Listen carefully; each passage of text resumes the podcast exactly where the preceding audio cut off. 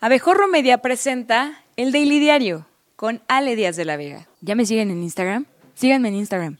Hoy es jueves 16 de noviembre de 2023 y hoy gana el América contra las Chivas en Guadalajara. Comenzamos. ¡Grupo! ¡Feliz jueves! ¡Ay, qué felicidad! Yo soy Ale Díaz de la Vega y les doy la bienvenida a este, su noticiero favorito. No hay otro, no hay más. El Daily Diario. Vámonos con las noticias más importantes en México y el mundo.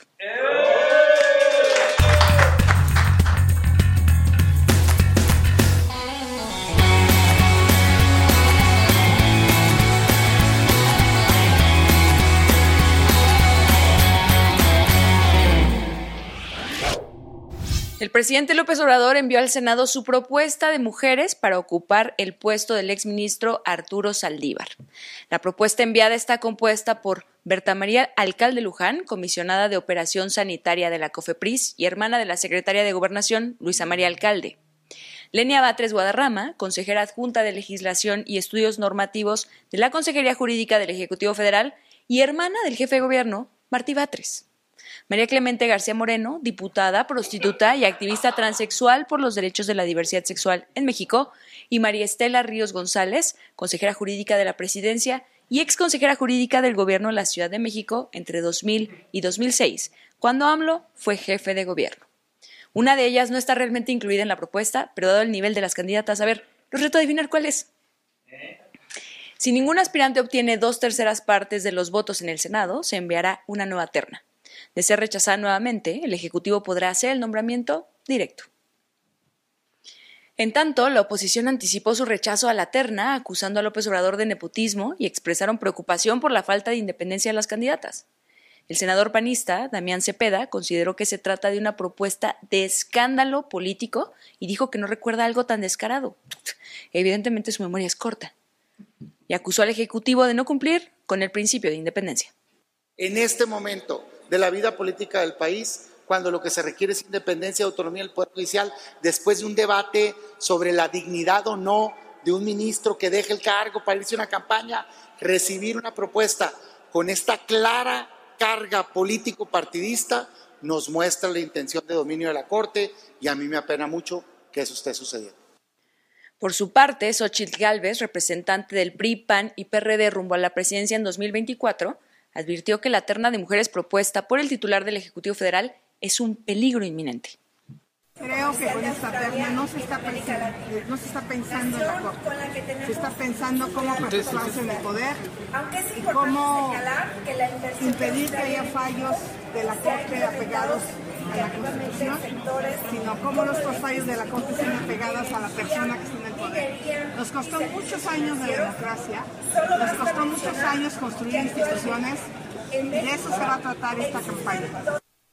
La que salió en defensa de la propuesta del presidente fue la secretaria de Gobernación, Luisa María Alcalde, o sea, la hermana de una de las candidatas.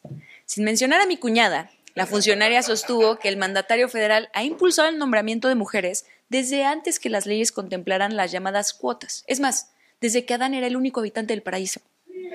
Sin embargo, siempre hay un tuit. Y a mi Luisa María Cuchurmina, baby, chiquita mi amor, se olvidó que en 2015 criticó la propuesta del expresidente Enrique Peña Nieto para designar a Eduardo Medina Mora como ministro de la Corte, a pesar de su historial y nexos con el gobierno federal. Previo a que el Senado aprobara la renuncia del exministro Arturo Saldívar, con 63 votos a favor y 43 en contra, se desató un debate en la Cámara. Esto porque la ley señala que la renuncia solo se justificaría por causas graves. Según su análisis, el hoy exministro tenía un grave caso de síndrome de traga espadas y la única, cura, la única cura conocida es la de mandarlo de vacaciones a la entrepierna presidencial. Durante la discusión, la oposición arremetió contra la 4T por votar a favor de la dimisión del exministro, quien tiene el claro objetivo de integrarse al equipo de Claudia Sheinbaum. El senador panista Gustavo Madero acusó al presidente López Obrador de querer imponer a cinco ministros durante su mandato. Querer, Miguel. Y cuando tú apenas le llevas serenata, yo ya me estoy echando el cigarrito. Lo que quiere el presidente es 15 años de una incondicional, calada, no cualquiera, una aprobada porque ya no la va a regar, no se va a arriesgar. Y eso es lo que está en juego. El presidente de la República sabe y quiere imponer cinco ministros durante su encargo, algo que no le correspondía más que poner tres. Él se fue hasta la cocina e impone a cinco. El senador del Grupo Plural y científico de los Mopeds, Germán Martínez, señaló a Arturo Saldívar de esconder la decencia debajo de la toga. A lo que Mario Delgado respondió, ah, yo se la busco. Por último, Martínez aseguró que Saldívar debe salir de la corte porque sus pares ya no lo aguantan y la queso. Saldívar es un pobre juez desnudo éticamente. Eso es lo que ha ganado la campaña de Claudia Sheinbaum. Y a ella se lo digo, cuidado, a Saldívar no le interesan los más vulnerables, le interesa no ser marginal, como lo dice su renuncia, le interesa un puesto que no puede tener en dos años. El único puesto al que está habilitado Saldívar es a ser presidente de la República. En este desfile, hasta Taylor Swift se hizo presente, pues la senadora panista, Kenia López Rabadán, señaló que la cantante estaría avergonzada de Saldívar. Sí, ese es el nivel de debate de nuestro órgano legislativo. Así lo dijo. Bueno, hasta Taylor Swift estaría avergonzada de la conducta de Saldívar. Qué bueno, señor Arturo, que se va de matraquero de Claudia Sheinbaum. Ella es tan plana que necesita un tiktokero. ¿Cómo será recordado Arturo Saldívar? Yo diría como un ministro sumiso, sin independencia, cero imparcial, sin neutralidad y sin autonomía. En otros asuntos, el presidente López Obrador criticó a empresarios y dueños de medios de comunicación que no pagan impuestos, refiriéndose a ellos como cretinos y caraduras. Y quítenme esa foto de Pigmeno Ibarra de ahí, porque en su caso no es que no pague impuestos, a él se los perdonan. Los acusó de recibir condonaciones millonarias con el propósito de influenciar al gobierno. Que me quiten esa foto de Pigmenio. No influye en el gobierno, el gobierno influye en el. Además, destacó el conflicto fiscal con Ricardo Salinas Pliego, a quien podemos ver aquí, escuchando diagnósticos de cáncer infantil, subrayando que no puede permitir que vada el pago de 26 mil millones de pesos al fisco.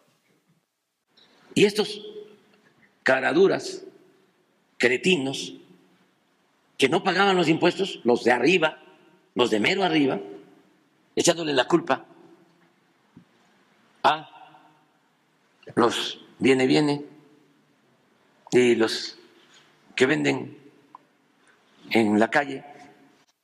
Por otra parte, el mandatario confirmó el ajuste en las tarifas de las autopistas operadas por Capufe, explicando que el incremento promedio del 3% es menor a la inflación, a la inflación de gónadas por la que decidió subirles el precio. Oti Segundo aclaró que en la autopista México-Acapulco no se cobrará peaje, por el momento, pero que cuando se reinstale subirá a 603 pesos. Asimismo, López Obrador enfatizó perdón, que el aumento es necesario para cubrir gastos asociados a la operación y conservación de las autopistas, así como unos cuantos espectaculares para Claudia Sheinbaum. La medida de ajuste tarifario se aplica a 21 autopistas y el aumento varía según la zona. Ningún aumento por encima de la inflación. Ninguno. No, en Acapulco no vamos a cobrar. Es que usted quiere que yo diga que este, se va a cobrar. El director de la Comisión Federal de Electricidad, Manuel Bartlett, fue captado dormido durante la conferencia matutina de Andrés Manuel López Obrador. Personal de la ayudantía comprobó que estaba dormido una vez que un becario se acercó a picarlo con un palo para ver si se movía, tras lo cual Mario Delgado cerró los ojos y con una ilusionada sonrisa fingió que roncaba. En el Salón Tesorería de Palacio Nacional, el señor de 87 años, de los cuales solo tres han sido postmortem, se acomodó en su lugar con la mirada baja y no participó en la discusión sobre la empresa Starlink de Elon Musk para proveer Internet y telefonía celular.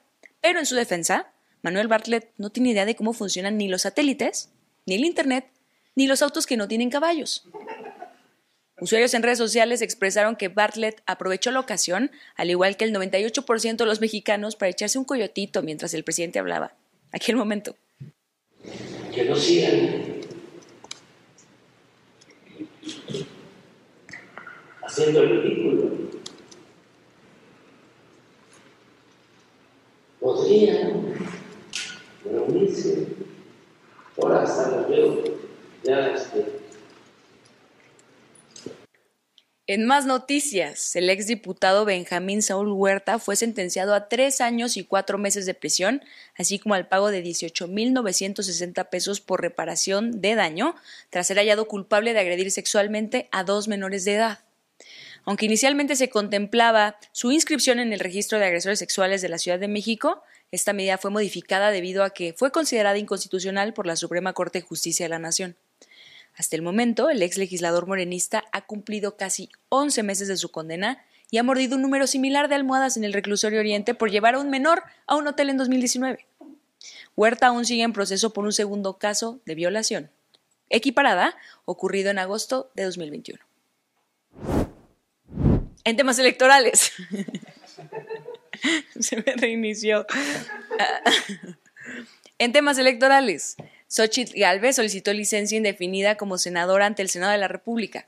En una carta enviada a la presidenta de la mesa directiva y modelo del anuncio Solteras Maduras en tu área, Ana Lilia Rivera pidió que la licencia sea efectiva a partir del 20 de noviembre.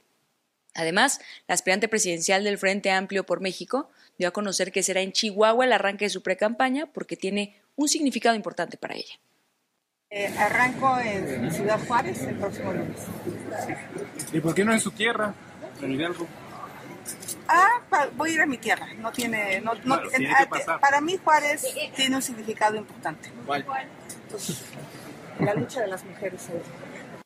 Posteriormente, la hidalguense acudió a la sede del partido con menos miembros que Nick Bujik, el PRD, el único partido de la alianza que le faltaba para registrarse como precandidata presidencial. El Frente Amplio por México lanzó una crítica al gobernador del Nuevo Nuevo León, Samuel García, aspirante de MC a la presidencia de la República.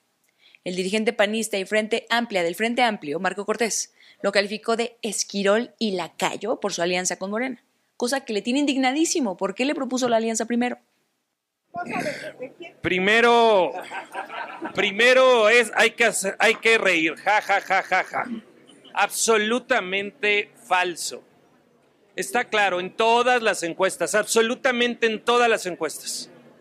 Quien está creciendo y quien le está disputando a Sheinbaum la candidatura presidencial realmente es Xochitl Gálvez. Y lo que está haciendo Samuel García, claro y evidente, es prestarse, prestarse a los intereses de Morena como Esquirol. Por su parte, Alito Moreno del PRI describió al esposo de Mariana Rodríguez como un político de caricatura, que sirve a los intereses de Morena. Que lo que pretenden es que subamos a Samuel a la discusión, tiene menos del 3% de conocimiento nacional. Entonces lo que quieren es hacer un debate, falso debate, entre Xochitl Gálvez, quien es una mujer prestigiada, inteligente, y este político de caricatura, que no tiene ni la altura para llevar un gran estado como Nuevo León, pero que viene a hacerle el servicio a Morena. Hay que precisarlo, lo vamos a poner en contexto y que él haga su trabajo político y nosotros el nuestro, porque no lo vamos a subir. Samuel García es un mitómano y un mentiroso y no lo digo yo, lo dijo él. La alianza opositora ya arrancó el proceso de registro de sus aspirantes a candidato por la jefatura de gobierno, puesto que disputarán a la abanderada de Morena, Clara Brugada. Santiago Tabuada, el White Sican, cuya salsa favorita es la mayonesa. Fue aspirante único del PAN luego de que Lía Limón, Kenia López Rabadán y Margarita Zabalá se bajaron de la contienda, quizá porque al verlo pensaron que se trataba de un fantasma. Vamos a ganar la Ciudad de México. Este Frente Amplio va a levantarse con unidad y sobre todo con mucha fuerza para ganar y darle respuesta a los chilangos, a quienes aquí vivimos y a quienes queremos vivir mejor. Por otra parte, un tal Luis Espinosa Charizard se registró como candidato del PRD, acompañado del dirigente del partido, Jesús Zambrano. Charizard destacó la importancia de un método de selección que no sea para, que un, para un solo candidato, que de preferencia deje que gane el más desconocido y que menos votos tenga. Yo de verdad prefiero dar la lucha de pie junto a las banderas de la democracia que vivir arrodillado frente a una tiranía. Adrián Rubalcaba, aspirante por el PRI y mejor amigo de Sandra Cuevas. Subrayó la importancia de que los partidos de oposición trabajen juntos, ya que el descalabro de cualquiera de ellos sería una tragedia para la Ciudad de México, principalmente para él con tamaña frentota, mi rey. Durante el registro de Charizard, Rubalcaba advirtió que sería un error que el PAN imponga a su candidato, ya que esto podría generar un golpe en la alianza, citando como ejemplo lo ocurrido en el Estado de México. Me siento confiado si es un proceso democrático, con honestidad. Por eso estoy acompañando a mi amigo Cházaro. Estoy buscando que sea una contienda limpia, de resultados, de personajes honestos, de manos limpias, de gente que no tenga este, ninguna situación ante la fiscalía. En tanto, en Morena, Claudia Sheinbaum se reunió con los virtuales candidatos a las nueve gubernaturas que se disputarán en el 2024, agitando el bastón de mando mi alegría. Sheinbaum aseguró que en la cuarta transformación todos van unidos, quieran o no, luego de lo cual volvió a ver a Marcelo Ebrard que lloraba en una esquina. En la reunión estuvieron presentes Mario Delgado y precandidatos como Clara Brugada, Eduardo Ramírez, Alma Alcaraz, unas pantimedias Lonati, Claudia Delgadillo, Margarita González Arabia, Alejandro Armenta, Javier May, Rocío Nale y Joaquín Guacho Díaz Mena. En información internacional, en Estados Unidos, los presidentes Joe Biden y Xi Jinping, o como les dice AMLO, Obama y Jackie Chan, se reunieron para tratar temas sobre la reducción de las tensiones entre Estados Unidos y China. El encuentro tuvo lugar en la cumbre anual del Foro de Cooperación Económica Asia-Pacífico. Biden destacó la importancia de comprenderse de líder a líder, mientras que Xi expresó que darse la espalda no es una opción. Frases que, según mi experto análisis, suenan a que el encuentro terminó en la cama. Finalmente, el líder chino señaló que el planeta es lo suficientemente grande para que ambos países tengan éxito, siempre y cuando se respeten mutuamente. En Nueva York, el sindicato Starbucks Workers United, que con 9.000 miembros es el mayor en la cadena de cafeterías, convocó a una huelga nacional para hoy jueves, que coincide con el Red Cup Day, uno de los picos de ventas de la marca. Espero que eso no afecte mi técnica de llenar el mismo vaso de hace dos meses con Andati, respondieron todos los oficinistas mexicanos. La huelga se debe a la negativa de la compañía a discutir horarios, contrataciones, salarios y pausas en el trabajo, o como le llamamos en México, condiciones normales de empleo, excepto en mejor Media. Todos amamos a la compañía. El segundo mejor lugar para trabajar, después de la marsellesa. El ejército israelí ordenó por primera vez desde que comenzó la guerra la evacuación de algunas comunidades del sur de la franja de Gaza. Esto después de haber forzado el desplazamiento de más de un millón de personas de la mitad norte del enclave hacia el sur. El Ministerio de Sanidad de Gaza, controlado por Hamas, acusó al ejército israelí de atacar al personal médico y a los evacuados del hospital Al-Shifa que el grupo usa como escudo humano. Por su parte, el director general de la OMS dijo que los ataques al hospital en el que según el ejército de Israel se refugian soldados de Hamas son totalmente inaceptables. Pero pues, ¿qué le vamos a hacer, verdad? En los deportes, en la NFL, este jueves comienza la semana 11. Los Cuervos de Baltimore reciben a los Bengalíes de Cincinnati en el M&T Bank Stadium. Los de morado y negro tienen marca de 7-3, mientras que los de naranja y negro de 5 y 4. Y si usted se pregunta qué significan esos números, la respuesta es que sí. Este miércoles, el Senado aprobó en comisiones el dictamen de equidad salarial en la Ley Federal del Trabajo, que tiene como objetivo garantizar los derechos laborales de los y las deportistas profesionales, sobre todo de las deportistas. El dictamen pasó al Pleno y será discutido la próxima semana. La senadora Patricia Mercado de Movimiento Ciudadano explicó que se darán 180 días a un conjunto de instituciones encabezadas por la Comisión Nacional de Salarios Mínimos y sus expertos para establecer un salario base.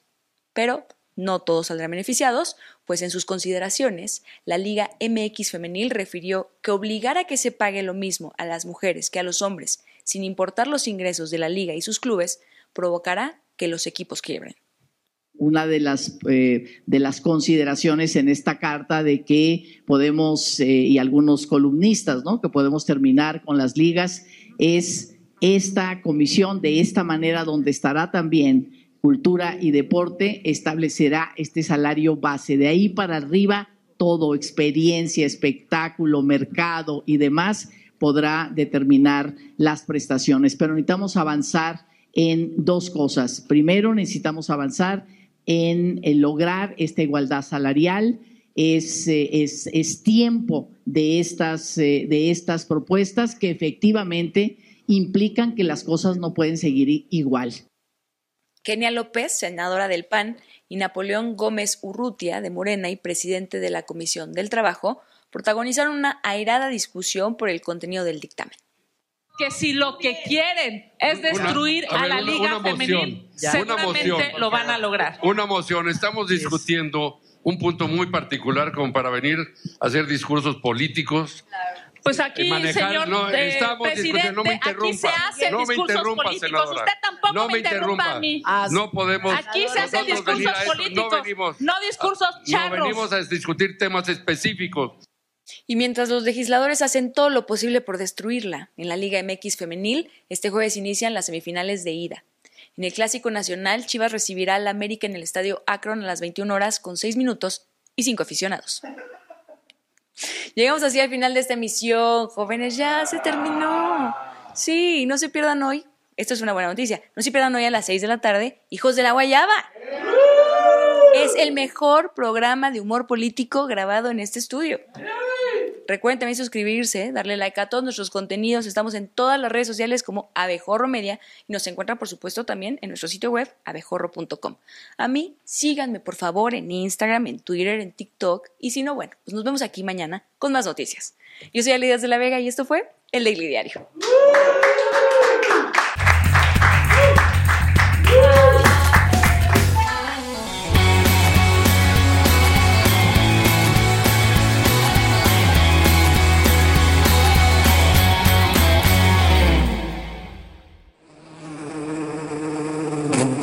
Esta fue una producción de Abejorro Media.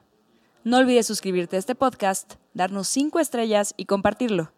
Búscanos en todas las redes sociales como Abejorro Media.